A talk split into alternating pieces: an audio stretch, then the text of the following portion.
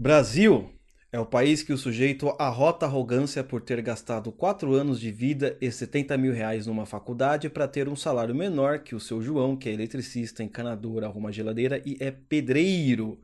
Mas ele não tem o diploma. Oliver Talk. Bem-vindo ao seu podcast de hoje. Enjoy! Seja bem-vindo então ao podcast Oliver Talk, o seu podcast que descomplica a cultura. Eu sou o Oliver e nós iremos continuar a nossa série Guia de Sobrevivência para Leituras. No episódio anterior, nós falamos sobre os problemas de leitura mais comum que o pessoal tem, né? Primeiro, não saber diferenciar como funcionam os livros, não saber conversar com os livros, certo? Também os problemas da educação no geral. Hoje eu quero apresentar mais alguns probleminhas da educação e passar mais dicas, que é importante você ir é, digerindo devagarinho, certo? Irei passar quatro dicas hoje, que é diferente, né? Nós iremos falar sobre níveis de leitura, que é diferente dos tipos de leitura. Tipos dá a entender que você tem leituras diferentes, técnicas diferentes de leitura. Não, aqui são níveis, certo? Você passou do nível 1, vai para o nível 2, vai para o nível 3, entendeu? Vai acumulando experiências não é? E aplicando-as. Correto? Antes, não se esqueça de entrar na loja do nosso amigo Romanini, né? Agora ele está com uma camiseta nova lá do chinês. Dá uma olhadinha lá, Wake Up Império, bem aqui, ó, na descrição. Também não se esqueça de assinar aí, compartilhar, etc, curtir, todas essas coisas que eu não gosto de falar, mas o mas dizem, né, que tem que fazer. Então vamos lá. Uma coisa muito interessante que nós percebemos é, na nossa cultura do diploma, não é, é, é o próprio analfabetismo funcional.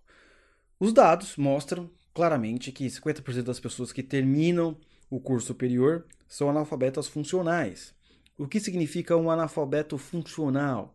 Significa o seguinte: o sujeito ele sabe ler, mas ele não consegue pegar as nuances, certo? As nuances do texto, da frase. Ele não consegue entender figuras de linguagem ou ironias. Isso acontece direto. Correto? Você conta uma piada, o cara ele entende literalmente aquilo. Correto? Você fala uma ironia, ele ele não ele transforma aquilo num literalismo tosco, certo? Inclusive eu tenho um podcast, vocês podem procurar no Google depois ou no site que se chama O Império dos Analfabetos Funcionais. Lá eu dou muitos exemplos sobre analfabetismo funcional. Mas então, é um sujeito que tem essas características. E o que acontece? Nós, aqui no Brasil, sempre tivemos a cultura do diploma. E com o passar do tempo foi piorando, porque, pelo menos antigamente, bem antigamente, quando você tinha um diploma, pelo menos era uma garantia que você teria um salário melhor, um pouquinho melhor do que a maioria da população que não tem.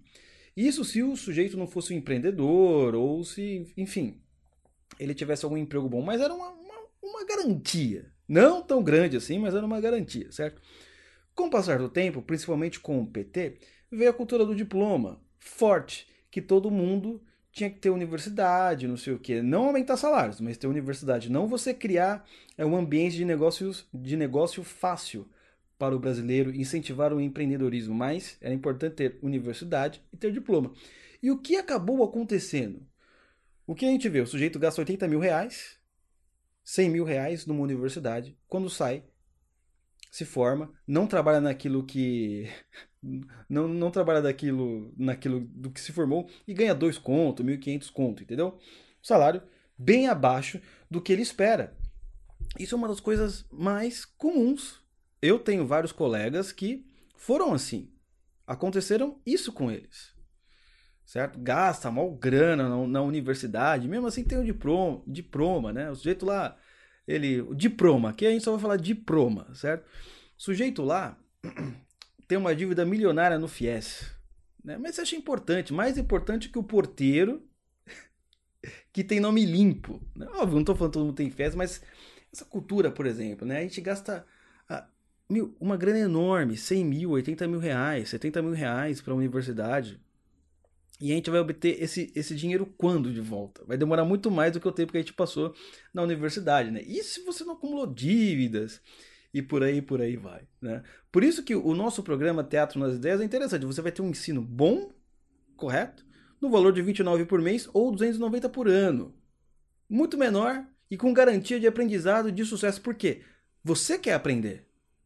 Entendeu? O nosso não é, você veja bem, o Teatro das Ideias não é um programa, um clube de leitura, que a gente vai pegar vários livros e ler. Não, lá é um programa cultural em que você vai aumentar a sua cultura por meio dos livros que nós selecionamos, certo?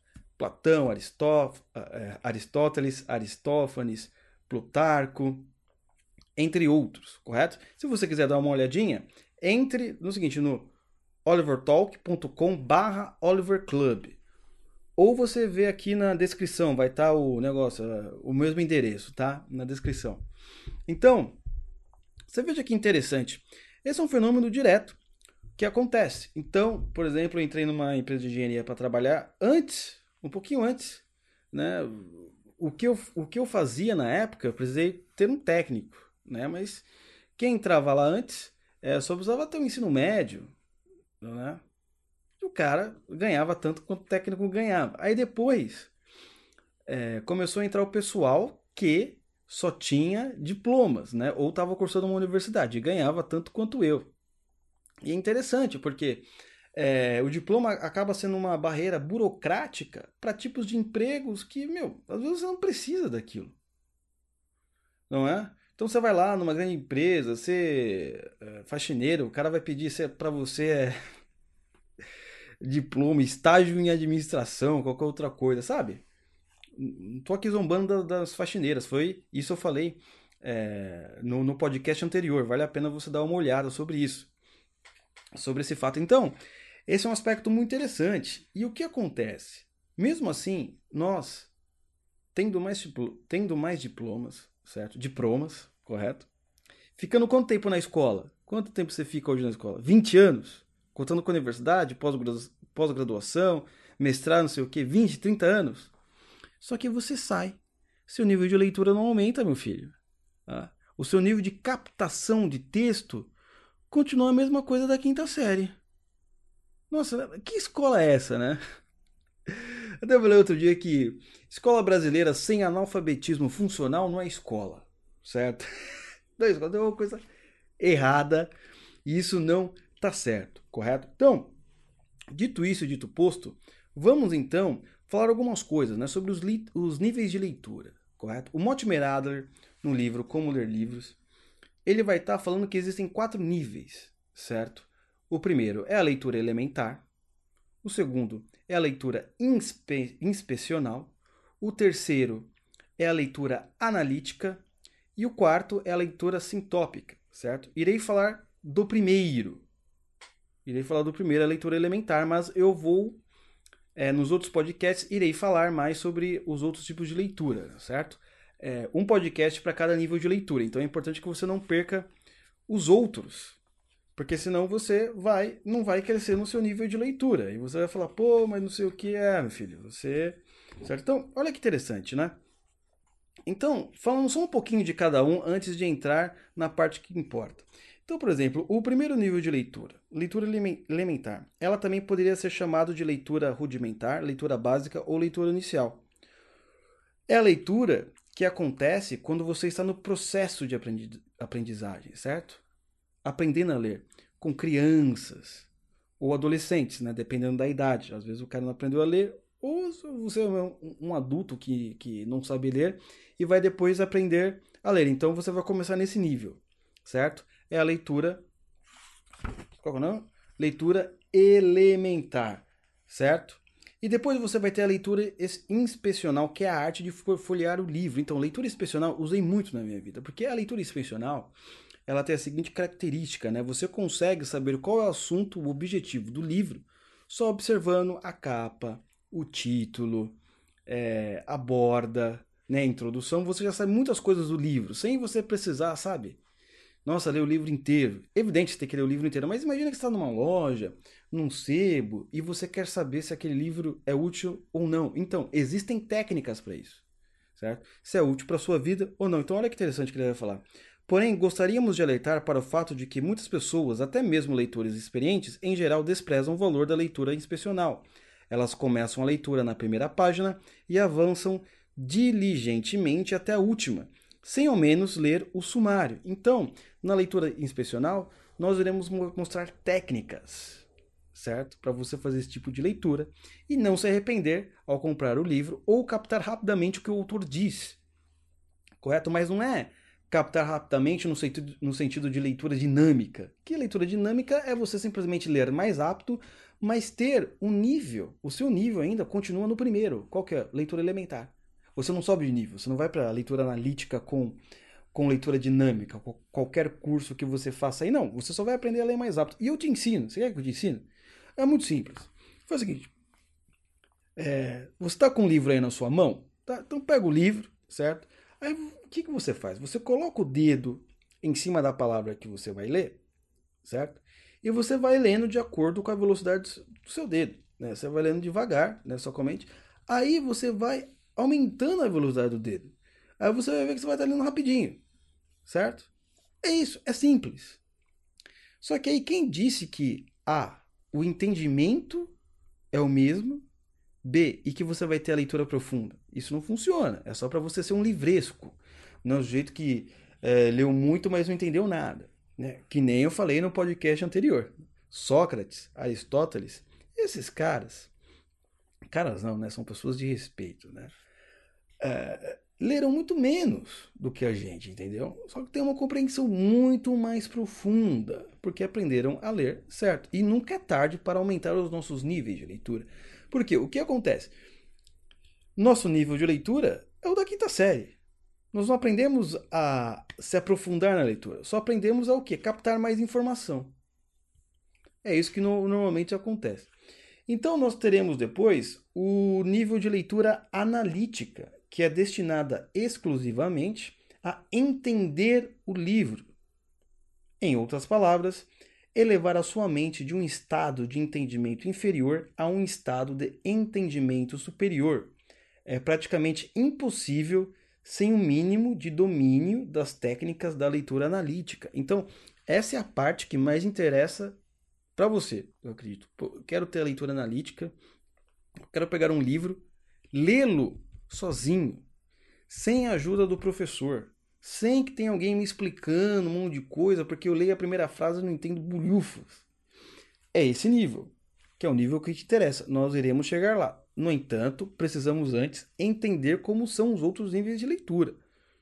Você tem que identificar qual é o seu nível de leitura para poder avançar. Senão, não vai. Certo? Então, nós teremos o quarto, então, que é, e o último, a leitura sintópica. Trata-se do tipo mais complexo e sistemático de leitura.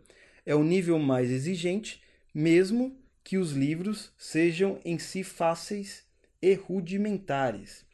Esse nível também poderia ser chamado de leitura comparativa.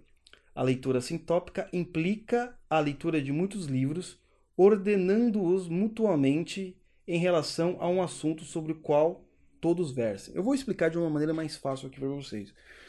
Tem podcast, por exemplo, que eu faço aqui. Ah, vamos falar sobre o amor. Tem podcast que eu já falei sobre o amor. Tem um podcast. Ah, o podcast Dias dos Namorados. Eu peguei quem? para falar sobre namoro, relação. Peguei Jordan Peterson, C.S. Lewis, Chesterton, ah, não é? Até Rock Balboa. Entendeu? Eu tava lá. Mas o que que eu fiz? Eu consegui identificar nos escritos, exceto Rock Balboa, que não tem. É, é só filme, né? Ah, também tinha o Victor Franklin, né? Victor Franklin. Eu esqueci. Então, eu peguei. Eu consegui identificar nesses quatro autores, Victor Franklin, Jordan Peterson, C.S. Lewis, Chesterton e no Rock Balboa, um entendimento comum sobre o amor. Então, olha assim, ó, nessa parte do livro X, no capítulo 3 do Jordan Peterson, fala isso. No capítulo 5 do Chesterton, opa, fala isso. No capítulo 8 do, do Lewis, legal, fala isso. No capítulo 10 do Victor, fala isso. Ah, e no filme tal do Rock Balboa, fala isso. O que acontece? Eu consegui ordenar esses pensamentos de autores separados por épocas diferentes, com entendimento diferente sobre a vida, certo? E com filosofias diferentes, mas encontrei um ponto em comum e consegui fazer o podcast. Então, a leitura sintópica é mais ou menos isso. Não que você vai fazer um podcast, mas na sua leitura você vai conseguir fazer que um autor converse com outro e você compare, não é? As versões de cada um com o tema que você quer estudar. Então, aqui, por exemplo, vocês querem estudar guerra cultural, correto? Ou sei lá, quer estudar política ou coisa assim. Ah, vamos falar sobre o conservadorismo no Brasil. Quais são os autores que falam sobre o conservadorismo do Brasil? Você vai pegar todos os autores. Não é? Você vai ver quais são os pontos em comum e você vai ter que perceber o que cada um discorda, certo? Para aí você conseguir fazer o quê? Né? Um, um julgamento, conforme nós falamos no podcast uh, anterior, certo? Então, ele é o último nível, porque você vai ter que ter feito a leitura analítica em todos os outros autores. Para depois fazer essa última, conseguir meu relacionar, que eu acho que é o que a maioria deseja. Não é? Faz sentido. E mesmo que não seja com livro, você pode fazer com vídeos, você pode fazer com filmes, inclusive com podcasts. Né? Você pode pegar esse meu podcast aqui que eu falo sobre a técnicas de leitura e ouvir um outro podcast também que o sujeito está falando a mesma coisa, né? Só que com outro autor, com uma outra visão e, fazer essa comparação. Pô, mas ele fala assim, ele faz aqui, vou ver um terceiro ou quarto falar assim, hum, o que, que será que está em choque, né? Aí porque, porque você vai fazer a leitura analítica de cada um, você vai descobrir as premissas né, das ideias de cada um deles, certo? Vai descobrir o resultado, vai poder fazer a comparação e vai ver qual é o melhor para sua vida. Entendeu? Por isso que é muito importante. Então são esses quatro níveis, correto? Que nós também estamos aplicando no programa Teatro das Ideias, certo? Com o primeiro livro que nós iremos fazer agora, uh, do, do Apologia de Sócrates, correto? Começa agora uh, no sábado, dia 11, às 11 da manhã, certo? vai ser ao vivo. Quem não puder assistir ao vivo estará gravado. Correto? Então vamos lá. Então vamos falar um pouco da leitura elementar. E eu acho interessante a gente falar um pouco da leitura elementar, porque tem um pouco a ver com a educação infantil e muitas pessoas me perguntam sobre educação infantil. Então a gente vai poder falar até um pouco sobre educação infantil, o processo, né? Como ocorre a, as pedagogias infantis, identificar qual é a pedagogia que você é, acabou tendo na sua escola, como isso te influenciou. Certo? Isso é muito importante porque quando nós descobrimos as raízes dos nossos problemas, do meu problema, do seu problema, nós podemos saber qual é o remédio melhor. Não, é? não adianta eu estar, tá, uh, sei lá, com um problema no, no fígado e tomando um remédio para o estômago. Não vai fazer diferença nenhuma, só vai fazer o quê? Vai estragar seu estômago e o fígado vai continuar mal. Correto? Então, a, a história da alfabetização é, ela é muito interessante, porque nós tínhamos uma época que as crianças, conforme eu falei, entravam na escola, né? porque ou o pai é, queria ou ela realmente tinha vontade, gostava de estudar, né? Mas com a alta industrialização, você precisa criar pessoas para o mercado de trabalho. Logo, então, os pais vão sair de casa ou fazer qualquer coisa do gênero e vão deixar as crianças na escola. Logo, se você tem muitas crianças na escola, 40 crianças, você vai ter que massificar mesmo a educação. Não tem uma outra saída, eu acho. Enquanto você tiver uma educação massificada. Você pode ter pedagogias melhor, um pouquinho melhor, um pouquinho ruim. Mas assim, o ideal mesmo seria a todo mundo é, é, estudar com tutor, mas impossível. Eu mesmo não estudei com tutor. Raríssimas pessoas isso acontece, mas né? Não é porque você estudou uh, nesse, nesse estilo de educação massificada que você vai ser uma pessoa como vários pensadores estudaram assim também, não é? Então, é, mas com o tempo, então, você vai ter que deixar todas as crianças na escola e você vai ter que gerar uma, uma educação genérica para cada um. Você não vai conseguir ver as necessidades e as dificuldades. Por isso que a lição de casa é importante, não é? Porque a lição de casa, o pai vai acompanhar a criança não é? E ver as dificuldades, certo? Só que aí existe um grande problema, porque isso, o, a lição de casa muitas vezes funciona quando o pai tem um certo nível de cultura. Por exemplo, aqui em casa mesmo, quando eu era criança, uh, tinha lição de casa, eu tinha que fazer sozinho. E às vezes não fazia não, né? Às vezes eu dava um, um miguezinho, né? Mas por quê? Porque minha mãe não era estudada. Hum, ela não conseguiu, né? Teve que trabalhar a vida inteira, coitada. Aí não conseguiu entrar para a escola. Então ela não conseguia me ajudar. Não é? E eu nem exigia, né? Às vezes chegava lá a supervisora da escola e falava assim: não, que você vai fazer lição de casa, pede para seus pais te ajudarem. Mas isso também não era meu caso, né? Acho que a maioria de lá, os pais não tinham chegado na, na, na quinta série, entendeu? Então, é, era meio difícil isso, né? Mas aí o que acontece? Aí o cara se formou hoje, né? O cara se formou, fez escola, mas é analfabeto funcional, né? E é pior que os pais dele que não tinham estudado. Aí... Ei, Brasilzão! Ei, Brasilzão, maravilha, viu? É um negócio complicado mesmo. Ah, então, a lição de casa ela tem essa função justamente do pai, ah, não é? Acompanhar, tirar dúvida do filho. Não é? E o que acontece, né? Ah, por exemplo, às vezes é, é, alguns pais, né? Não tô falando de nenhum exatamente, né? Mas às vezes chega um outro, um outro aqui, outro dia um veio até conversar comigo aqui em casa, tá? Assim que o, que o filho não é, não o escutava, né? Na hora da, da lição de casa, fazia tudo errado. Falei, aí eu fui pesquisando para ver o que era, né? Principalmente nessa época de pandemia. Aí eu descobri, falei, primeiro, você grita, sabe? Porque o brasileiro ele tem a mania de gritar para tudo. Ele, ele acha que só porque ele grita com o cachorro, o cachorro vai obedecê-lo. Não é, não é assim que funciona. Não adianta você gritar com o seu cachorro de estimação. Você tem que ter, você tem que treiná-lo. E se você não, não sabe treiná-lo, contrate alguém que o treine. É o mínimo que se espera. Mas ele acha que gritando, o cachorro vai entendê-lo. Ele acha que o cachorro sabe português, certo? E vai entender cada palavra. E não vai entender, né? O cachorro precisa ser treinado. Quando ele é treinado, você não precisa nem gritar. Então, muitas vezes na educação infantil, como é comum dentre as famílias brasileiras é, gritar, falar alto, ele acha que o, o filho vai ficar automaticamente inteligente porque ele gritou. Só que também ele confunde muitas vezes gritar com autoridade. Não é porque você grita você tem necessariamente autoridade. Né? Tem muitas pessoas que não gritam e você os teme. E criança, por natureza, já teme adulto. Porque você olha um cara gigante, daquele muito maior do que você, você não vai querer encará-lo, não é? Né? Existe um senso de sobrevivência. Então o que acontece? Gritar com criança não dá certo. Não, é? não dá certo. certo. Se você está precisando gritar, existe algum problema no, no seu método de educação. Segundo, é, chamar de burro Entendeu? Eu vejo assim, pô, você não sabe fazer, você, você é burro, quer, quer, quer ficar burro, fala assim, né? Quer ficar burro? Você veja bem, se coloca no lugar, faça um exercício de imaginação.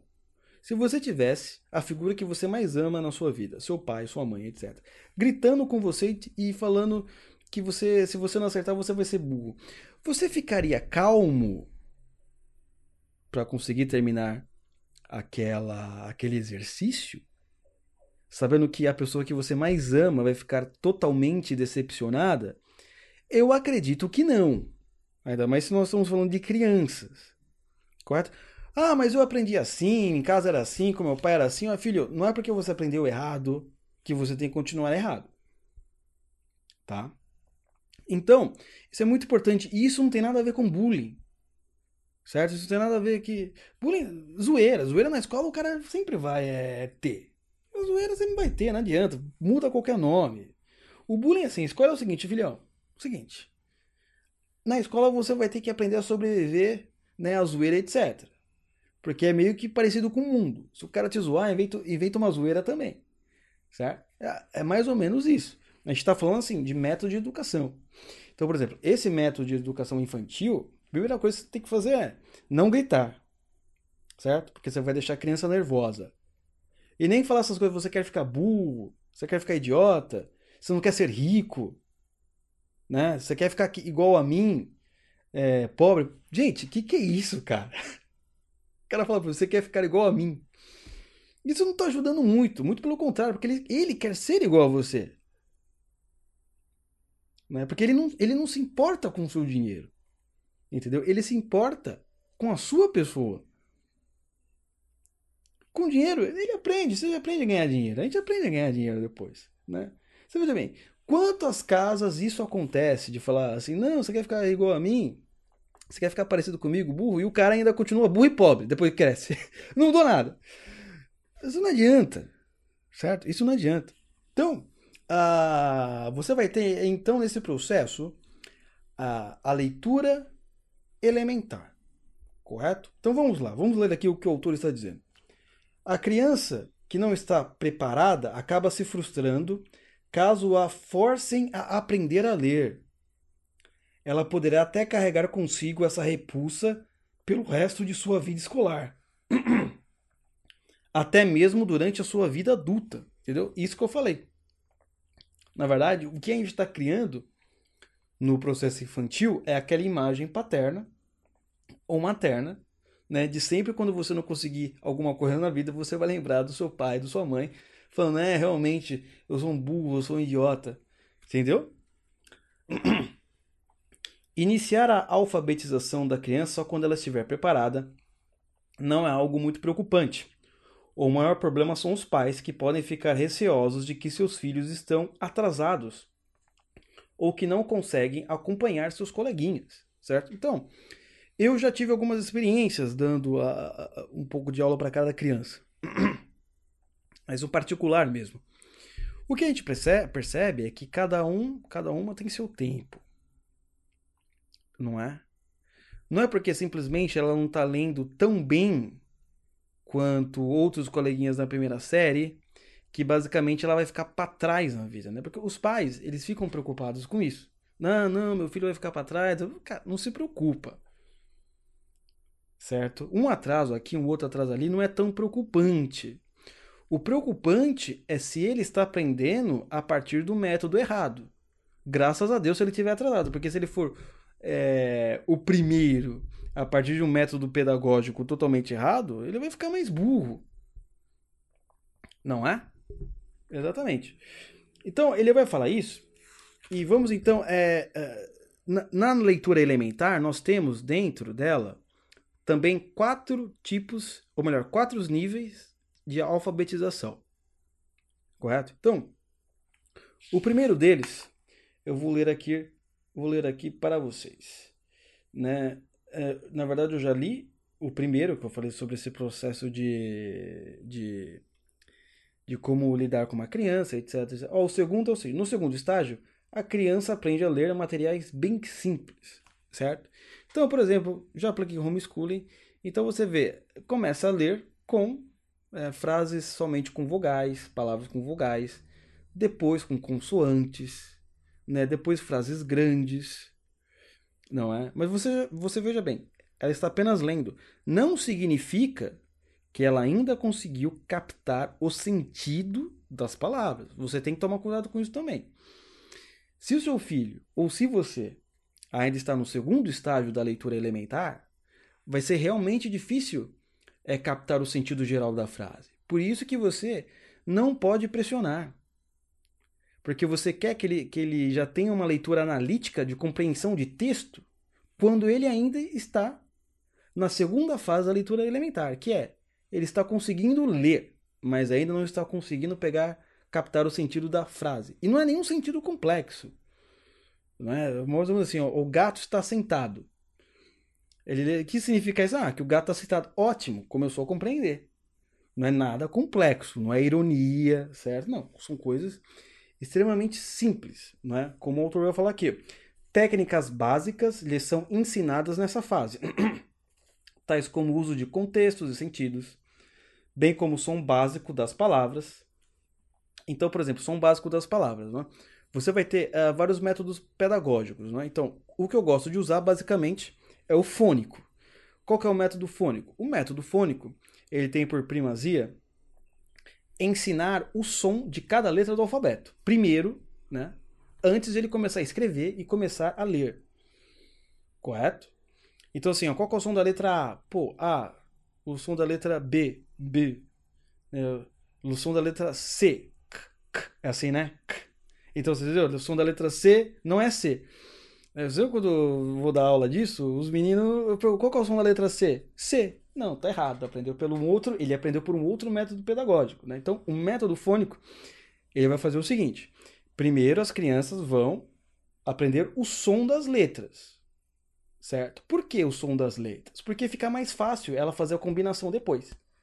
Certo? Se ela sabe o som da letra. Por exemplo, ela quer falar a palavra casa. Se ela sabe o som de casa, cada letra, fica mais fácil ela ler, porque ela só vai juntar os sons. Ah, o C, o A, o som da letra A é A. O som da letra E é S, S. E o som da letra A é A. Casa. Z. Não, o som da letra S, Z. Casa. Não é? Então vai ficar bem, bem mais tranquilo. E existem outros métodos também, não é? Então, os métodos mais danosos, por exemplo, é você tem um outro método que eles chamam de método global, entre outros métodos, né? Que a criança, o que, que ela faz? Ela tem que gravar os símbolos. Né? Então aqui tá a palavra casa. Ela não vai aprender o som de cada letra. Ela vai gravar a palavra. Entendeu? Ela vai gravar a palavra. Ou também tem o método silábico, que ela pode ir gravando o quê? Cada sílaba. Ah, não é? Esses métodos, uh, pelo o próprio professor Nadalim, que foi um dos que fez uma espécie de revolução, revolução no bom sentido na escola dele usando o método fônico, fez um estudo com os melhores pedagogos, né, os melhores livros de pedagogia, principalmente de fora, tal, e descobriu que realmente esses métodos são danosos para as crianças, não é? Porque se a criança ela aprende primeiro a gravar a, as letras, por exemplo, casa, ela não vai ter o raciocínio, vai ser muito difícil ela criar o raciocínio para fazer combinação dos sons.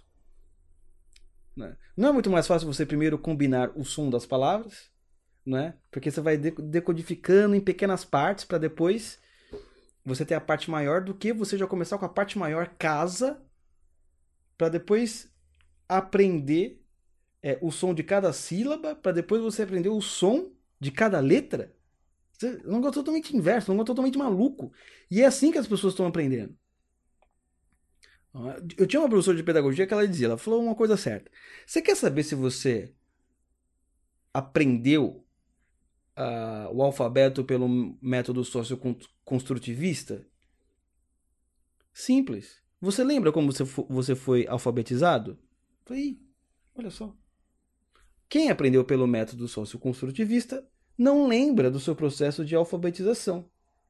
Entendeu? Porque é um processo meio livre, né? sem regras. Entendeu? Os outros lembram que não aprendeu por método socioconstrutivista. Pergunta para sua avó. Ela lembra. Pergunta pro seu filho de 25, ele não lembra como é que ele foi alfabetizado. Entendeu?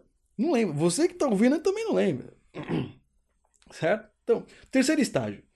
Terceiro estágio caracteriza-se pelo rápido progresso na construção vocabular e na habilidade cada vez maior de achar o sentido de palavras novas por meio de sinais contextuais. Além disso, as crianças nessa fase começam a ler com propósito e objetivos diferentes em áreas de conhecimentos diversas, tais como ciências, estudos sociais, artes etc. Elas percebem que ler, além de ser uma atividade tipicamente escolar, também é algo que pode ser feito por conta própria, por, por divertimento ou por curiosidade. Então você veja bem, a criança passou por esse estágio, né? É, viu, já está madura para ler, né? foi alfabetizada e agora ela vai começar a ler. E ela vai começar a ler, ela vai começar a também a ler sozinha, sem precisar da ajuda de um adulto correto? Não somente ela vai ler sozinha, como ela também pode perceber quais são os tipos de leitura que a agrada. Eu lembro quais eram os tipos de leitura que me agradavam quando era criança. Era o Gibi Mônica. gibi da Mônica. Eu enchi o saco da minha mãe para comprar os gibis da Mônica. Mas me agradava. Não é? Na época.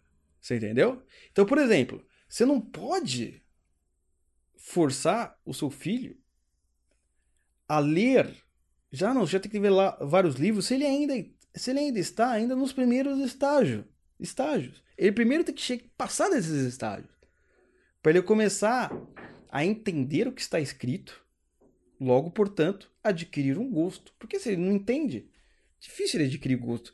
Você não acha? Não é? Isso é muito importante porque mesmo os adultos, mesmo os universitários, pararam nesse nível, no terceiro estágio. Eles talvez nem adquiriram o gosto. Né? Eles não sabem qual o tipo de leitura que os agrada. Por quê? Há a dificuldade na leitura. Ele ainda não conseguiu captar o sentido das palavras. Quando nós falamos de analfabetos funcionais, eles estão o quê? Estão ainda chegando no terceiro nível, no terceiro nível da leitura elementar. Então, são quatro níveis de leituras, correto? Então, é leitura elementar, leitura inspecional, leitura analítica e leitura sintópica. Dentro do primeiro nível, leitura elementar, nós temos quatro níveis, correto? E o terceiro nível é esse que nós estamos falando agora. O sujeito ele ainda está entre o segundo e o terceiro nível. E muitas pessoas estão nesse nível. Muitas mesmo. É um negócio impressionante. Supervisor, engenheiro, médico. Não estou falando lá do, do porteiro, não. Talvez que o porteiro lê até mais que você. Estou falando de você mesmo. O diplomado. Não é? Que saiu da faculdade escrevendo errado, não entendendo nada. Estou falando de você. Tá entendendo como o negócio é grave? Não é? Ah, aí nós temos o quarto, né? O quarto e último nível da leitura elementar, que é, por fim, o quarto estágio é caracterizado pelo desenvolvimento e aperfeiçoamento das habilidades anteriormente adquiridas. Acima de tudo, o aluno começa a assimilar suas experiências literárias, isto é, capacidade de transportar conceitos de um texto a outro e comparar visões e opiniões diferentes. Não, não, não, peraí, tô, tô lendo errado, gente, tô lendo errado. Tô lendo aqui, tá errado. Tá errado, tá errado, tá errado. Ah, não, tá certo. Tá certo, tô viajando. Eu, eu, estou, eu estou viajando, é isso mesmo. Então, por fim, o quarto estágio é caracterizado pelo desenvolvimento e aperfeiçoamento das habilidades anteriormente adquiridas. Acima de tudo, o aluno começa a assimilar suas experiências literárias, isto é, a capacidade de transportar conceitos de um texto a outro e comparar visões e opiniões de diferentes autores sobre o mesmo assunto. Né? Então você, você fala, mas essa é uma leitura sintópica? A leitura sintópica é mais profunda porque você já fez a leitura é, analítica. Isso aqui é o que? São textos simples que ele consegue fazer comparações. Mas se você pegar, por exemplo, um menino aí, uma criança que lê muito de bi, não é? Ele consegue, por exemplo, ao ler, separar qual é as habilidades de cada herói. Não é? é? Qual a melhor aventura, qual a pior aventura, apenas lendo. E se ele ler livros infantis, sei lá, tipo Hobbit, ele também consegue comparar a característica de cada personagem. Você entendeu? Esse é o quarto nível da leitura elementar. Que muitos, infelizmente, não chegaram. Então é importante a gente perceber o que aí. Olha, eu estou em qual nível? Se eu estou na leitura elementar, estou em qual nível? Não é? Pô, já passei desse nível? Beleza. Mas o meu filho tal não passou. Opa, então obedeça essas regras que aí vai dar certo. Entendeu? Você não vai querer dar aquela acelerada e nem também querer é, engatar a ré. Você vai, ah, ele está aqui nesse nível tal, ele ainda está, está se desenvolvendo nesse nível. Então é bom a gente treinar bastante. Isso é muito interessante. Então, esses são os quatro níveis né, de leitura da leitura elementar. Correto? Isso é muito importante. Tá? Ah, então, e, e o que acontece? Ah, na universidade, por exemplo, nós também não aprendemos a, a ler.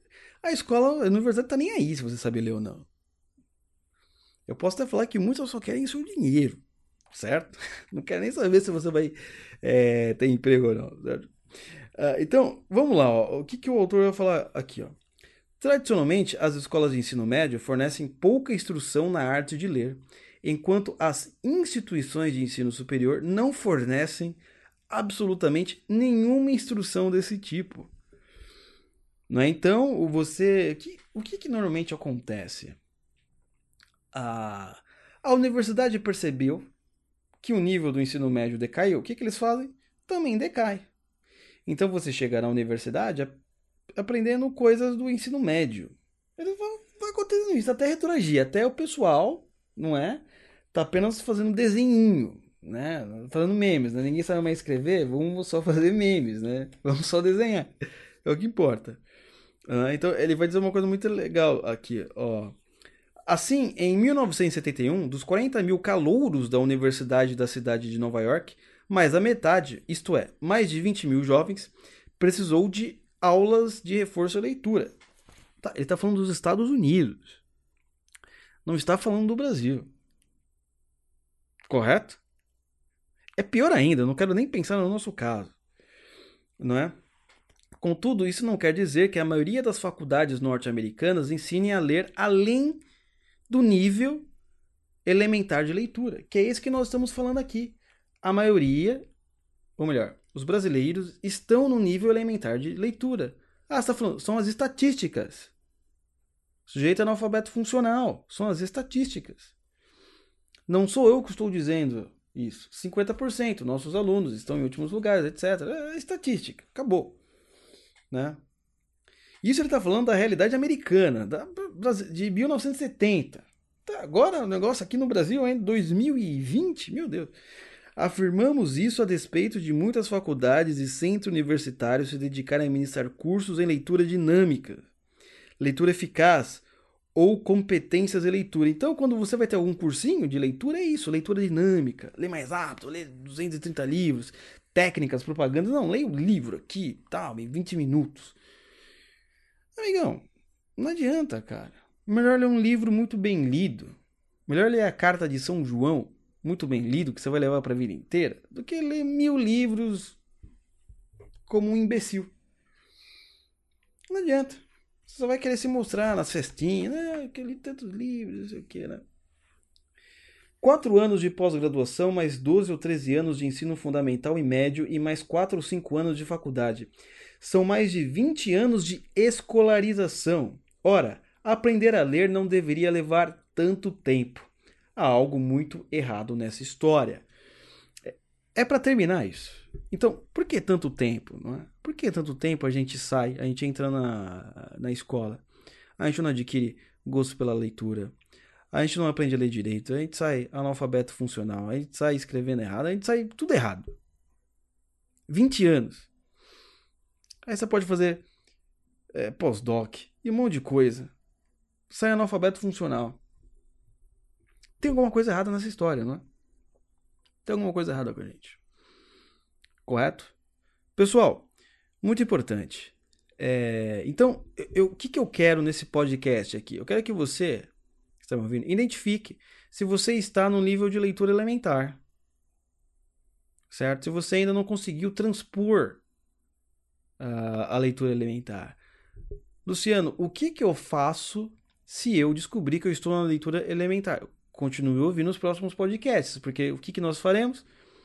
Dar-lhe técnicas para a evolução da leitura, certo? Porque senão você não vai conseguir acompanhar o nosso teatro das ideias, certo? Pessoal, a gente vai lançar também a quarta edição da revista, ela já está pronta, certo? Eu acho que eu vou lançar na segunda-feira, certo? Também, quem fizer parte do Oliver Club, o Oliver Club, o que é o Oliver Club? Ele é o nosso é, nosso grupo, né? o nosso, nosso clube de, de, de, de vantagens. No né? Oliver Club, lá no Oliver Club você vai ter a revista, que vai ter o, o guia bibliográfico de cada podcast. Você vai poder entrar no grupo do Telegram, certo? E você também vai poder fazer parte do Teatro das Ideias. Então, esses três ah, programas estão dentro do Oliver Club, certo? Porque aí você vai assinar o Oliver Club, você ainda vai ter desconto no curso que nós já lançamos do Jordan Peterson ou nos próximos cursos. Quem é assinante do Oliver Club vai ter desconto no Jordan Peterson, vai ter desconto também quando a gente é fazer o podcast ao vivo. Nós iríamos fazer em abril, mas teve a pandemia, tudo fechou, já estava combinado. Inclusive, eu estava conversando com uma pessoa que vocês vão gostar para fazer o nosso podcast ao vivo, tal, com plateia, é um lugar físico aqui em São Paulo. Então é o nosso clube de assinaturas. Né? Também é um clube de assinaturas, certo? Então você assinou o Oliver Club, você é membro né, desta, deste teatro, né, deste local maravilhoso que você vai ter desconto nos cursos e ainda vai participar do programa uh, Teatro nas Ideias, que é o nosso programa de formação cultural, certo? Vai ser um aluno, correto? Não importa a idade, não importa o momento. E só mais um aviso importante que é, eu sempre esqueço de falar, é o seguinte. Ah, eu esqueci o aviso. Eita. Ser velho é uma disco. Não, não é, não é, não. Ser velho é legal. Ah, depois eu lembro o aviso. Então, pessoal, 11 horas com o André agora, sábado. Quem tiver no Oliver Club, maravilha. Tá aqui na descrição o link. olivertalk.com Oliver Club, certo? Beijo para as meninas e um abraço para os meninos. Oliver Talk. Este é o fim do seu podcast. Muito obrigado.